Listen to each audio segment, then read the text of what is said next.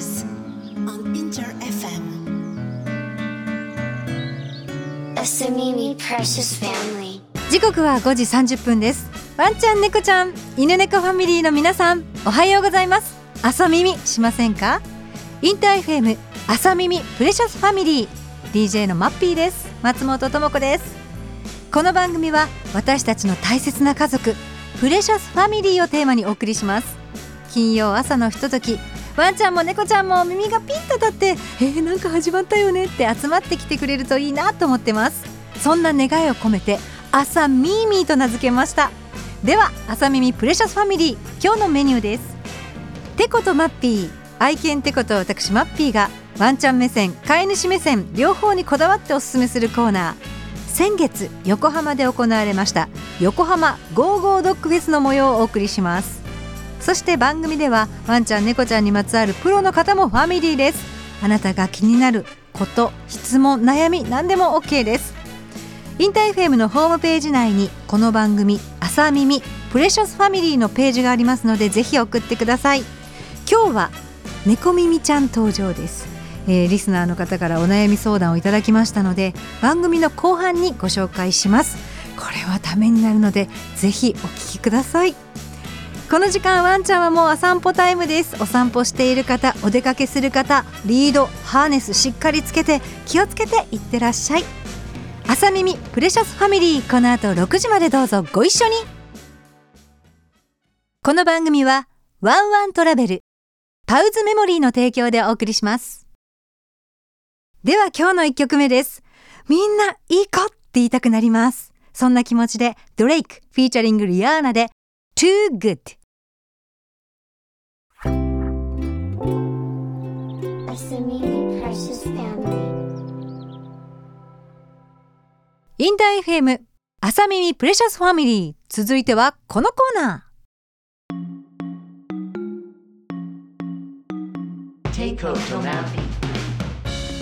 ー2歳と10ヶ月になりました出かけるの大好きなトイプードルテコと私の目線でお送りするコーナーです先月横浜のみなとみらい臨港パークで開催されましたゴーゴードッグフェス。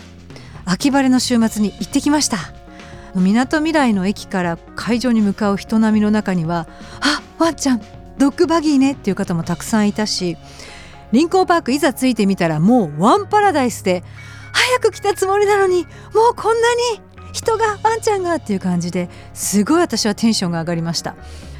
一方テコはですねまあフェスっていうのは初めてだったというのもあって雰囲気にも圧倒されててもう尻尾は下がるしもじもじちゃんになりました。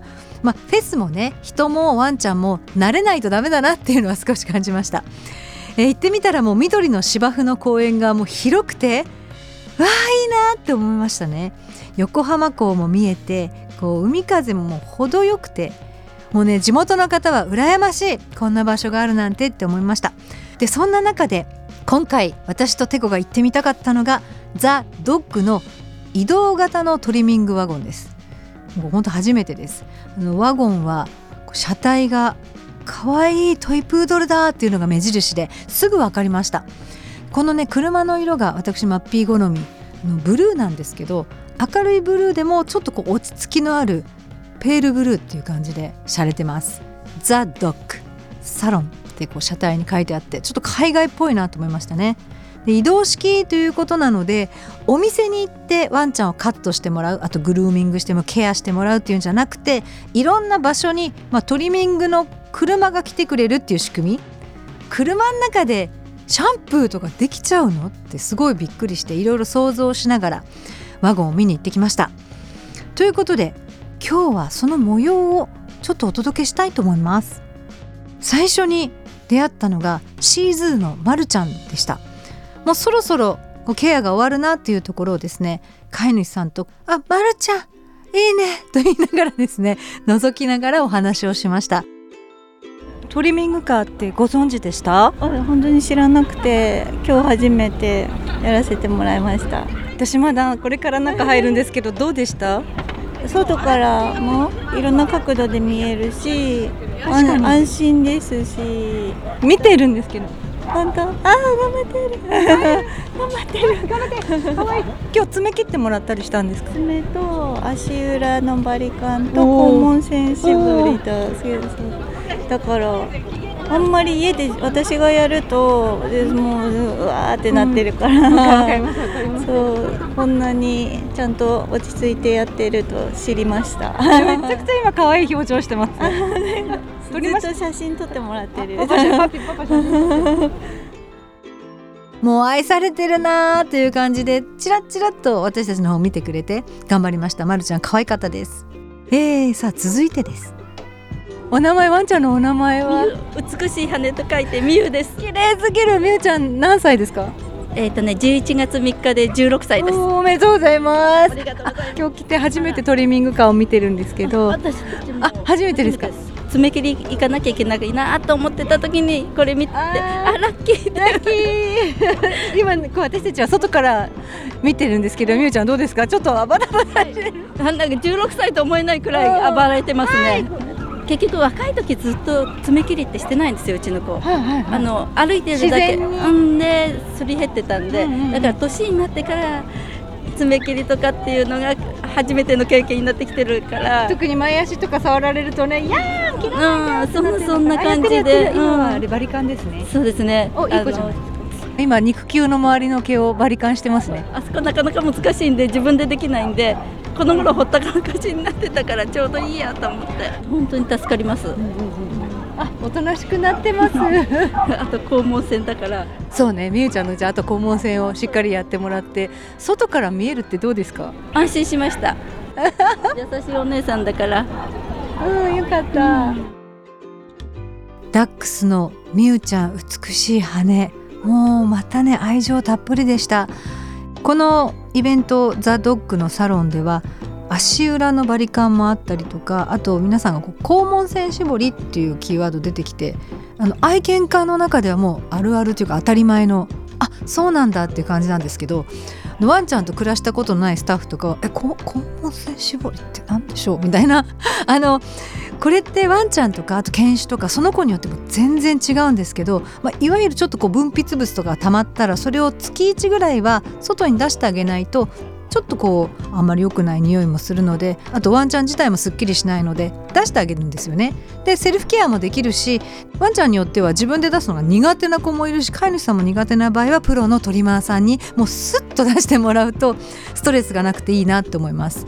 こういうなんかね愛犬同士の会話ってもう弾んじゃって分かる分かるっていう感じで楽しいんですけどね移動式のトリミングサロンこのワゴンの中ってそのお仕事の場所どんななってるのかなと休憩時間にトリマーの長谷川さんにお話を伺いました。お疲れ様です。私初めてなんですけどちょっとこうこの中の特徴を教えてもらってもいいですか？えー、とこの中で全て、えっとトリミングの作業が完結するサービスになっておりまして。もう車の中でワゴンの中ですもんね。はい、あのシンクがあって200リットルお水が詰めてで200リットル排水ができ排て水もできちゃうはい、でボイラー積んでるのでちゃんとお湯も出てで発電機積んでるのであのちゃんとコンセントも使えるのでドライヤーも、はい、乾かすことができて、はい、最後まで全て。なんかワゴンを外から見るのとなんか中のスペースが分かんなくてちょっと入ってみてもいいですか？もちろん。あじゃあちょっと。てこてこ入ります。おお空間が私160センチぐらいなんですけどもっと背の高いトリマーさんでも全然入れますね。あの身長の高い方。あじゃあちょっと一緒に今2人入ってみました。2人入っても大丈夫だ。シンクも結構たっぷり大きいし。意外と作業がしやすくなってます。コンパクトに。物取りやすいです。トリミングするっていうのもカットイコール1対1のいろんなこうコミュニケーションプラス気をつけなきゃいけないこととかあるわけですよね。密室空間なのであの1対1での施術になるのであのお互いとても集中して穏やかに作業ができます。落ち着いてくれるワンちゃんが多いですね。ワゴンでちょっと外から見てわ可愛いと思ったけどよく見たら中で自分の子があの施術してもらうトリミングしてもらってるのが見えるんですね。そうなんです。小学生のお子さんだったり最初から最後まで、あのみ そうなんです。可愛く見ててくれる子もいたりして、そうなのあのやっぱりあの見に来れるってあお家の中から見に来れるっていうのが、あの安心してよかったっていう声はすごくいただきます。トリマーさんになってどれぐらい経つんですか？えっ、と今もうえっ、と17年ぐらい経ちます。テコ今度お願いしまあーぜひ切りたいです。可愛いです。お願いしますトリミングそれからもう日々のケアっていうのは自宅ではなかなかできないことも多くてそこはね私頑張んなきゃって飼い主さんが思いすぎない方がいいなって自分自身も経験から思います本当シニアになってきたりとかある時こう爪前足を触られるのが嫌だなと思ったりいろんなことが起きてくるのでやっぱりこうプロとのコミュニケーションは犬にとってもリラックスできると思います先代のトイプーたちはねあのトリマーさんのことが大好きで私が焼きもち焼いちゃうぐらい仲良かったですこういう関係になれたらいいなと思いましたトリマーの長谷川さんが愛犬テコをね降りてきた時「テコちゃん!」って言って抱きしめてくれてもうなんか愛情いっぱいで嬉しかったです。あのね二階堂ふみさんに似ててすごい素敵な方でした。長谷川さんは横浜のエリアでやられているんですがザ・ドッグ移動式トリミングサロンをされている方はその以外のエリアもありますので詳しくはオフィシャルサイトをチェックしてください。私はねこう自宅で近くでやってもらえるっていうことは例えば送り迎えが大変な時とか通っているサロンが意外と遠いのよっていう時にはすごいいいなと思います。お家に駐車場があればもうそこでやってもらいたいしそうじゃない時も駐車可能な場所でグルーミングトリミングをしてもらえるっていうのはすごく便利だなと思いました。なんかこれからやっぱり新しいスタイルのトリミングサロンだなと思いました。公式サイト私もチェックしていきます。今日はドッグフェスのお話をしていますが私音楽フェスに今年の夏に久しぶりに行ってこの人にグッときました。みんなで心が一つになりました。家族の愛を感じました。あいみょん愛の花でした。続いてはペコとマッピーおすすめのバス旅をご紹介します。ワンワントラベル。ワンちゃんとの特別な旅行体験。あなたのワンちゃんは家族の一員。そんな特別な存在との最高の旅行を楽しんでみませんか？旅行の際電車だと移動しづらい。車を持っていないけどワンちゃんと旅行に行きたい。というお声をいただきバス会社ならではの視点でワンちゃんのストレスフリーを最大限に考慮した世界に一つだけのワンちゃん専用バスを開発しました。小型犬から大型犬までバギーも乗せられる快適なスペースでより有意義な旅行を体験しましょう。そんなワンワントラベルから2つのお知らせがあります。1つ目なんと LINE から簡単にお申し込み予約ができるようになりました。2つ目12月にはクリスマスツアーを開催。クリスマスツアーにご参加いただいた皆様にはワンワントラベルから素敵なプレゼントをご用意させていただきます。クリスマスナイトをゴージャスに彩るシャンパン。そしてワンちゃんにも素敵なプレゼントが。詳しくはワンワントラベルの公式サイトをチェック。ワンワントラベルでお出かけしましょう。ワンワン。インター FM 朝みみプレシャスファミリー。マッピーがお送りしています。続いては今日からこのコーナーやります。朝みみわんにゃん相談室。日々いろんな悩みが出てきます。相談したいけど誰に聞けばいいの？と悩むことも多いんです。そこで専門家に私がお話を聞いてきます。今日はですね猫耳さんです。東京都のナイスなパパさん。ありがとうございます。朝耳ファミリーの皆さんおはようございます。誰に聞いてよいか分からず困っていることがありましてメッセージしました。実家の猫と仲良くなりたいのですがいつもシャーシャー。どういう感じか。シャーシャー言ってきます。くーちゃんは10歳の女の子です。ロシアンブルーです。素敵。私の子供たちも遊びたいようですがなかなか近づけません。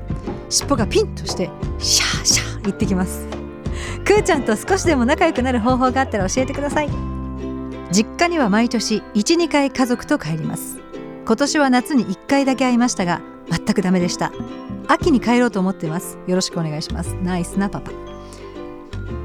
いや少ないですね。実家に帰るのがね。まずもっともっともっとお仕事を休んで家族で帰れたらいいなっていう私の願いもあります。が実はね私もテコも似た経験をしておりまして友人のお家でベテランの猫さんがいてねテコの方はやっぱ興味があるんですよね。で近づくとやっぱシャーってされるからでも私も仲良くなりたいし子猫をねちょっと抱こうとした時も私チャレンジしたんですけどこう綺麗な歯でこううわ綺麗な歯だなでもちょっと怒ってるかもと思ってねやめたんですよね。友達はね猫と暮らしてるからかもうひょいって抱き上げてやっぱり羨ましかったですね。私も仲良くなりたいです。先生のお答えをこの後聞きます。その前に一曲。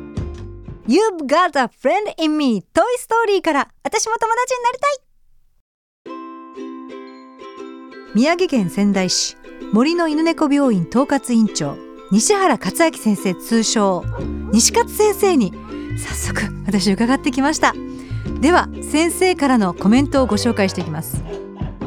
猫は単独行動で縄張りを持つ動物です。そのため年に12回しか会わない人はたとえ家族でも知らない人が縄張りに入ってきたと思い非常に警戒します。おそらくナイスパパさんもクーちゃんの縄張りに土足で入り込んでしまい警戒されたのかなと思います。そのため仲良くするにはクーちゃんに大丈夫だよ。ということを理解してもらう必要があります。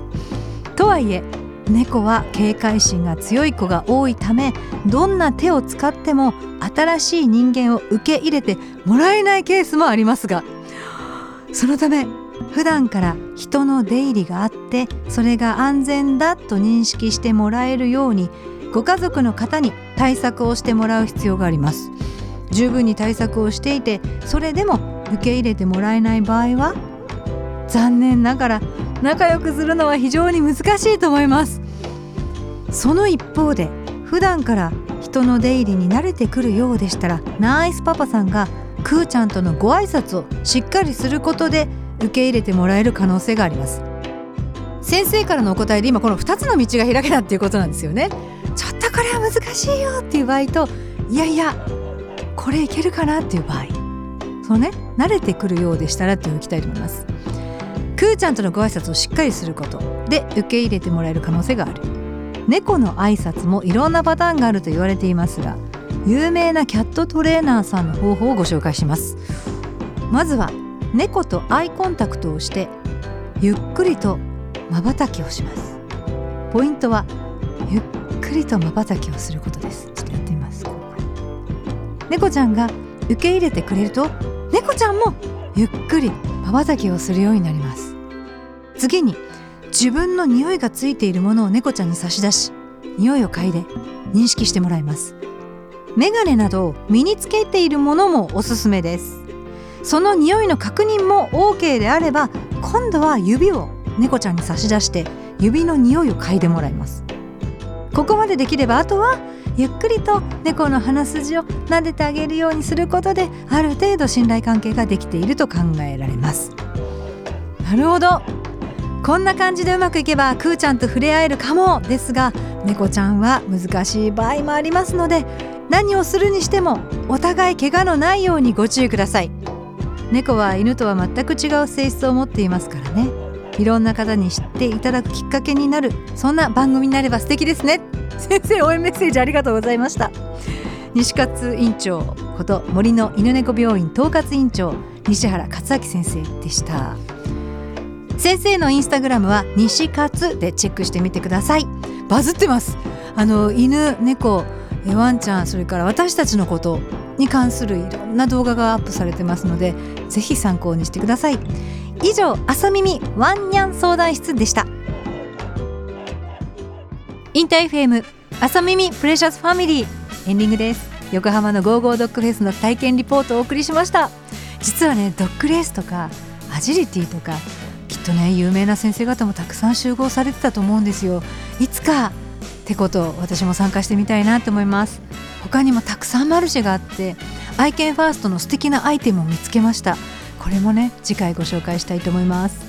ワンちゃん猫ちゃんにまつわるお悩み質問それからあなたの大事な家族のご紹介などなどメッセージお待ちしています。朝耳ワンニャン相談室本日オープンしたので遠慮なく送ってください。インターフェムのホームページ内朝耳プレシャスファミリーのページがあります。そこからどうぞ。私マッピーの X でもお待ちしています。もう一つお知らせです。OD にてマッピーの犬猫ラジオぬくもりも配信中です。声優アーティスト石橋ひろくんと一緒にワンちゃん猫ちゃんに寄り添っています。この番組のお話もしますのでぜひ OD もしてください。インター FM この後6時からはザ・ガイペリマンミックスでお楽しみください。ではワンちゃん猫ちゃんとともに素敵な金曜日を心は近くにお相手はマッピーでしたこの番組はワンワントラベルパウズメモリーの提供でお送りしました。